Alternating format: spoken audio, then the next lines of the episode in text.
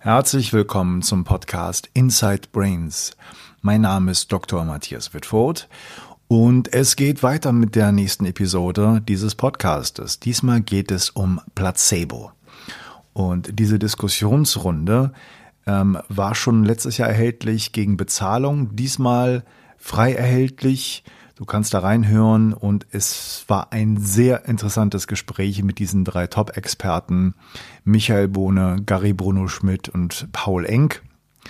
Es ging natürlich um Placebo, es ging um Nocebo, es ging um die Herkunft dieser ganzen Phänomene und was wir davon zu halten haben, was es für Forschung gibt und welche Schwierigkeiten da bestehen.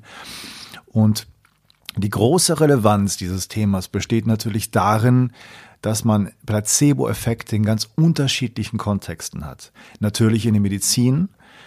Wenn äh, du eine Tablette nimmst, ein Medikament nimmst, dann gibt es immer einen On-Top-Placebo-Effekt, also etwas, was die Wirkungsweise noch erhöht. Und bei manchen Medikamenten ist diese On-Top-Wirkungseffekt-Geschichte äh, so groß, dass es die eigentlichen Wirkungen des Medikaments aushebelt und aussticht. Ähm, es hat eine große Auswirkung bei psychotherapeutischen Verfahren, bei Coaching-Verfahren. Nicht nur die Methode alleine, die man da anwendet, wirkt, sondern auch das Verhältnis zu dem Therapeuten, andere Umstände. Und das ist auch etwas, was man als Placebo-Effekt bezeichnen könnte. Wir hören dazu noch einiges mehr in der Diskussionsrunde. Ähm, ich fand, das Format war sehr gelungen. Ähm, und ich freue mich auf die Rückmeldung, die du mir geben magst, ähm, nachdem du das gehört hast. Es wird ähm, eine zweiteilige Episode sein. Das heißt, der erste Teil wird heute herauskommen und der zweite wird morgen publiziert werden. Und ich hoffe sehr, du hast da Spaß dran und äh, kannst für dich äh, wichtige Informationen daraus ziehen die weit darüber hinausgehen, was du normalerweise zu dem Thema gehört haben magst. Viel Spaß! Ich würde euch bitten, äh, ich höre das mal in Radio-Diskussionsrunden auch, dass äh, dann der Moderator die Leute vorstellt und dann irgendwas sagt, wo dann gesagt wird, ah, das stimmt doch gar nicht, das, das, das stimmt nicht, der Fakt über mich, da stand irgendwo in der Gala drin oder so. Mhm. Ähm, würdet ihr so nett, euch vielleicht einzeln ähm, selber mal vorzustellen? Ähm, mhm. Gary, magst du anfangen? Ja, okay. Ich bin äh, Gary Bruno Schmid, äh, Psychotherapeut, Hypnotherapeut in Zürich. Äh, Habe äh, mein Studium lange äh, vorher in Medizin angefangen mit ähm, Hauptfach äh, Physik und bin in der Physik geblieben, von Medizin etwa weggekommen und dann durch die Hintertür über das, Junginst über die Junginst das Junginstitut in der Schweiz zurück zum Medizin, zur Psychotherapie. Mein Interesse ist insbesondere diese Schnittstelle Körper-Geist. Als Physiker, das ist gar nicht so befremdend. Also der Beobachter dann hat einen Einfluss auf äh, das Experiment. Und das ist in der Grundlage der Quantenphysik und deshalb meine Interesse in Hypnose, Psychosomatik, Placebo und Nocebo.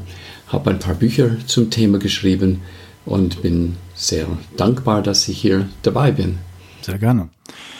Äh, Paul, magst du dich einmal vorstellen? Ja, ich bin Paul Enk, ich bin Psychologe von Haus aus, äh, also mit einem äh, Diplom in Psychologie äh, gesegnet, bin eigentlich schon davor und auf jeden Fall nach dem Diplom in die Medizin gegangen und habe jetzt 30, 35 Jahre Forschung in der Medizin hinter mir sodass viele Mediziner gar nicht mehr wissen, dass ich eigentlich Psychologe bin. Manche halten mich für einen Gast Gastroenterologen. Ich war fast 30 Jahre in der Gastroenterologie. Zum Schluss dann äh, in Tübingen in der Psychosomatik. Das ist eine Art von, ich bin nach Hause gekommen gewesen, als ich dann in der Psychosomatik die Forschungsleiterstelle in Tübingen äh, gekriegt habe. Habe meine Themen über die verschiedenen Bereiche eigentlich nie geändert. Äh, es, war nicht, es hieß nicht immer Placebo-Forschung, aber es war dann eben doch die Forschung, die ich auch dann unter Placebo-Forschung weitergemacht habe. Bin jetzt seit zwei Jahren äh, eigentlich in Rente, aber eigentlich wollen sie mich auch nicht lassen und ich fange laufen neue Sachen an. Also ich bin nach wie vor aktiver Forscher, habe noch Doktoranden und, und mache noch eine ganze Reihe von Dingen, außerhalb, auch außerhalb von, von Placebo-Forschung. Ja. Und Michael. Ja, ich bin ja Michael Bohne, bin Psychiater, also habe Medizin studiert, Psychiatrie gemacht und ganz frühes Interesse für Psychosomatik gehabt oder war auch im dritten Semester schon bei Professor Freiberger damals in Hannover, der hat zum Praktikum oh. angeboten Und das war natürlich spannend, weil es zum einen jemand war, der nicht nur Psychoanalyse machte, sondern auch Systemisches und zum weiteren auch Rheinländer war und seinen Humor nicht zu Hause gelassen hat. Und das war natürlich sehr prägend für mich als Student, so jemanden da zu sehen. Und deswegen war auch klar, dass ich nicht nur tiefenpsychologisch was mache, sondern auch systemisch. Und habe dann eben äh, Psychiatriefacharzt gemacht und diese ganzen Sachen, also Tiefenpsychologie und VT da gemacht und dann eingestiegen ganz, ganz schnell in die systemische Psychotherapie und da, da ist natürlich die Hypnotherapie ganz nah dran, das habe ich dann auch gemacht. Dann kam eben EMDR, was ich kennengelernt habe und eben diese Klopftechniken, die der Fred Gallo in Deutschland unterrichtet hat, das, wo man so auf Akupunkturpunkten rumklopft. Das sah erstmal verrückt aus, aber da mein erster Beruf Physiotherapeut war, also Masseur, und ich da schon Erfahrung gemacht habe, wie man den Körper beeinflussen kann, äh, oder wie man die Emotionen beeinflussen kann über den Körper, ähm, war ich da ganz neugierig und habe das dann äh, mir angeguckt und gelernt. Und ich habe einen Schwerpunkt Auftrittscoaching. Also ich coach seit Mitte der 90er Jahre vor allem klassische Musiker, die sind ja oft ja sehr gestresst bei ihren Auftritten. Ähm, und habe gesehen, dass diese Klopftechniken da extrem gut und schnell wirken. Und ähm, das hat mich natürlich sehr begeistert. Und dann habe ich das eine Zeit unterrichtet ähm, diese Gallo-Technik, habe aber gemerkt, dass man da sehr, sehr viel ändern muss für unseren mal, europäischen oder deutschen Bereich. Da ist vieles, sag mal, fand ich so ein bisschen esoterik nah oder ein bisschen nicht ganz so nachvollziehbar. Und deswegen habe ich das so ein bisschen entmystifiziert, diese Klopftechniken und neurobiologisch erklärt und äh, Psychotherapie äh, theoretisch erklärt und ja, bilde, das ist mein Hauptschwerpunkt mittlerweile, bilde ganz viele Ärzte, Psychotherapeuten und auch Coaches aus in dieser Technik, die weit mehr als eine Klopftechnik ist. Ja, und ähm, von daher freue ich mich riesig. Ich habe ganz witziger Zufall. Ich habe äh, im Flieger, ich komme ja gerade vor zwei Tagen aus Taipei zurück, wo unsere Kinder herkommen, und habe ich im Flieger eine Buchbesprechung gelesen, in einem super spannenden Buch, das heißt Darm an Hirn. das habe ich eben vor anderthalb Stunden bestellt. Ich habe aber gar nicht auf den Autor geguckt, ehrlich gesagt. Hier sehe ich, dass das der Paul Eng ist. Das ist echt ein witziger Zufall. ja. ja, ja, ich freue mich sehr aufs Gespräch. Ja. Ähm, wenn wir über Placebo reden, was wir ja vorhaben, werden mhm. wir nicht umhin kommen, und das, das, da freue ich mich auch schon drauf, über den sozusagen bösen Zwilling Nocebo auch zu reden. Mhm. Ähm, Paul, was versteht man eigentlich ähm, fachlich dann unter Placebo und Nocebo? Placebo äh, ist, ist eigentlich klar, denkt jeder, ist klar, ist eigentlich das, was passiert, wenn jemand ein Placebo nimmt, eine Pille, Tablette oder sowas ohne Inhaltsstoff, äh, und dann danach sagt mir jetzt besser. Das kennen wir eigentlich aus der, in, der, in der Medizin nur aus, nur aus der, aus der Medikamentenprüfung und eigentlich nur dann, wenn placebo-kontrollierte Studien gemacht werden. Dass es darüber hinaus, äh, sagen wir mal, gelegentlich in der Medizin auch Placebogabe gibt, ohne dass dies jetzt als placebo-kontrollierte Studie verwendet wird, äh, oder äh, angesehen wird, ist, ist sozusagen ein Nebeneffekt, der ungern gesehen wird. Eigentlich ist es eine unethische Verabreichung von nicht wirksamen äh, Medikamenten an Patienten, die eigentlich Hilfe suchen. Mhm. Darüber gibt es einen langen Streit, ob man sowas darf oder nicht darf. Aber das ist im Prinzip das, was äh, ursprünglich eigentlich in der Medizin so eine negative Konnotation gekriegt hat. Placebos sind böse, weil sie machen eigentlich den Pharmazeuten das Leben schwer, weil dagegen muss man halt testen und dann nehmen sie halt die Wirksamkeit von Therapien und reduzieren sie auf die Hälfte, ein Drittel oder manchmal sogar nur auf 10 Prozent dessen, was im, im Medikamentenarm tatsächlich passiert. Und äh, die Frage, ist das jetzt alles, äh, kann man vielleicht, vielleicht kumulieren in, in, in, der, in der umgedrehten Frage, gibt es Placebo-Effekte eigentlich auch ohne, dass man Medikamente gibt? Und dann wird es sehr schnell das, was worüber die meisten Leute heute denken, dass das auch Placebo wirkt, Kommunikationsforschung, mhm. Interaktion, was passiert, wenn, wenn zwei sich verstehen, was ist Empathie äh, und äh, wie funktioniert eigentlich medizinisches Heilen im weitesten Sinne. Ja. Ähm, wir haben, oh, da gibt es noch ein paar Vögel im Hintergrund. Ja, das ist meine Kuckucksuhr. Okay. Prima. Ähm, ja, Placebo, also das, das Phänomen gibt es ja schon äh, aus, uralte Aufzeichnungen, dass man weiß, dass das Leuten hilft, ähm, dass man auch wirkungs, angeblich wirkungslose Sachen geben kann und dass denen trotzdem das besser geht.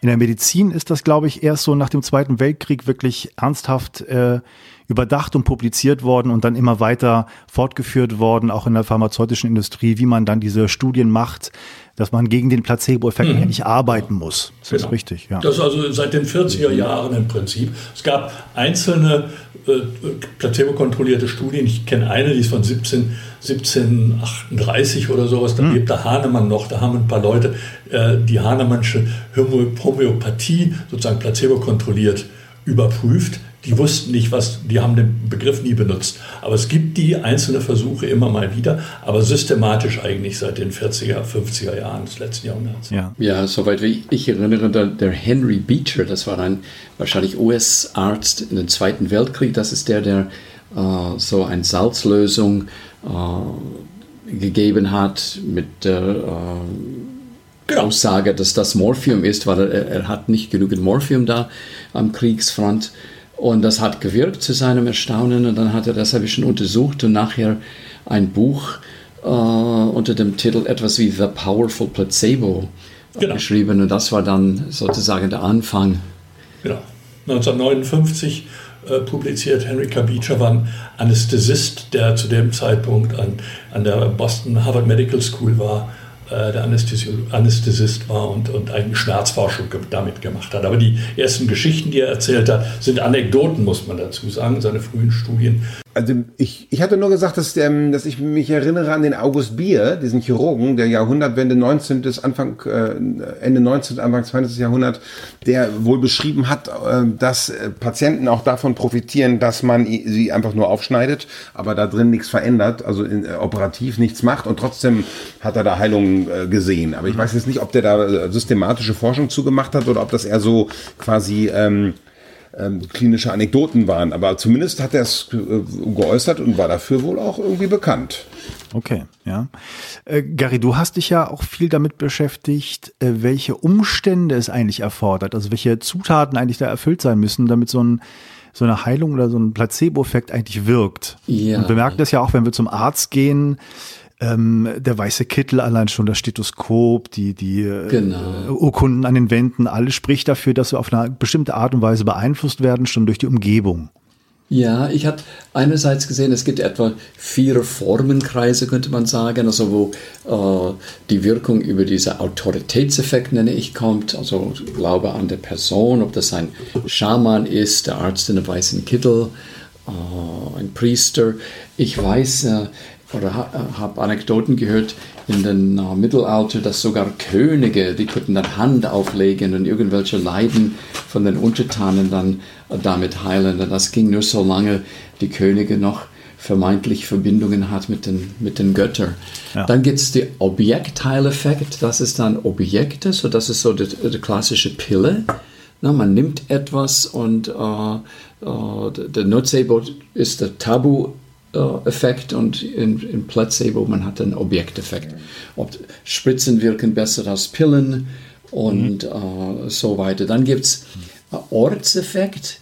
Äh, man hat sogar gesehen in einer in eine, äh, Studie ähm, nach der Operation an Patienten, die Patienten, die einen ähm, Blick aus dem Fenster ins ins Freien, also in, in der Natur, die haben äh, kürzere äh, Erholungszeit, weniger Komplikationen äh, und weniger Medikamente, vor allem Schmerzmedikamente. Und dann rede ich von einem Seeleneffekt aus äh, Verlegenheit, ein anderes Wort zu finden, wo in einem Traum vielleicht etwas erscheint oder der Mensch weiß, Jahrestagreaktion, äh, ja, an dem Tag, dann ist mein Vater geheilt und dann wirkt da. Und äh, was immer dabei ist, ist eine Art Mythos.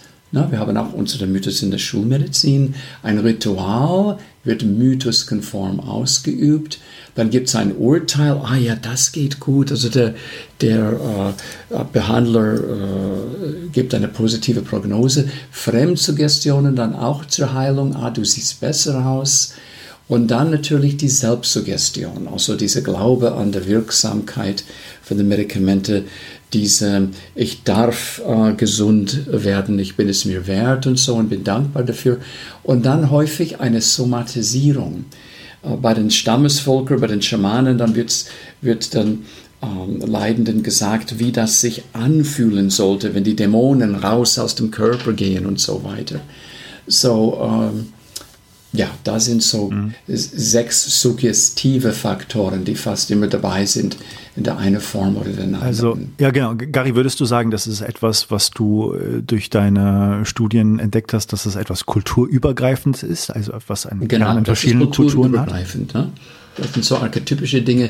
Also Entspannung wirkt immer ein Bild von Gesundheit. Ich stelle mir vor, wie Gesundheit aussieht die Begegnung mit der Krankheit. Ich erlaube mir, die Krankheit zu sehen. Also Studien zeigen, dass wenn ich ähm, die Krankheit annehme, statt verdränge, dass der Verlauf äh, der Prognose besser wird, dann die Bejahung, also mit der Behandlung, der, der Behandler ist mein äh, Verbündeter, dann nicht Widerstand gegen die Behandlung von außen, sondern ähm, Akzeptanz und dann ein inneres Bild, wie das funktioniert ob das Medikamente ist, ob das Gebet ist, ob das weiß der Kuckuck was.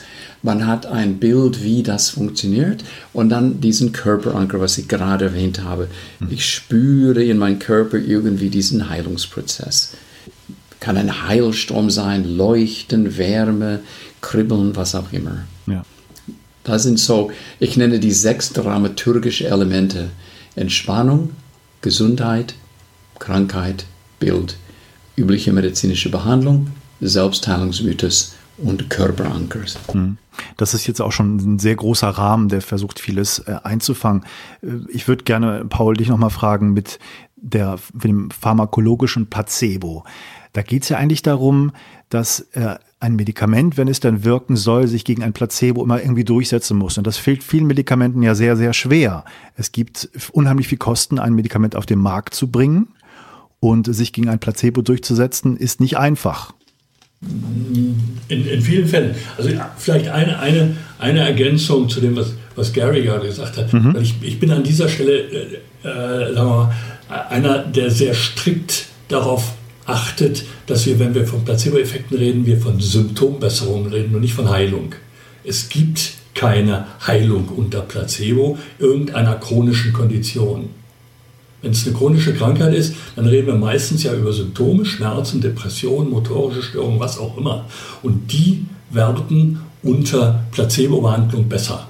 Genau, es gibt, Verbesserung. Genau, es gibt eine Verbesserung, es gibt eine Verbesserung der Symptome, aber es gibt in aller Regel keine Heilung eines eines, äh, sagen wir mal, chronisch manifestierenden äh, entzündlichen Prozesses im Körper oder sei es, sei es was Malignes. Das, das muss man, glaube ich, ganz klar auseinanderhalten. Es geht immer um Symptombesserung. Und wenn und weil das so ist, weil es subjektive Beschwerden sind, die sich unter, äh, unter einer Placebo-Intervention, und das können jetzt alle die Dinge sein, die der Gary vorhin genannt hat, äh, sich bessern, deswegen kann man im Prinzip davon ausgehen, dass die Placebo-Effekte in, in pharmakologischen Studien riesig groß sind, solange wir uns sozusagen im Bereich von Symptomen bewegen.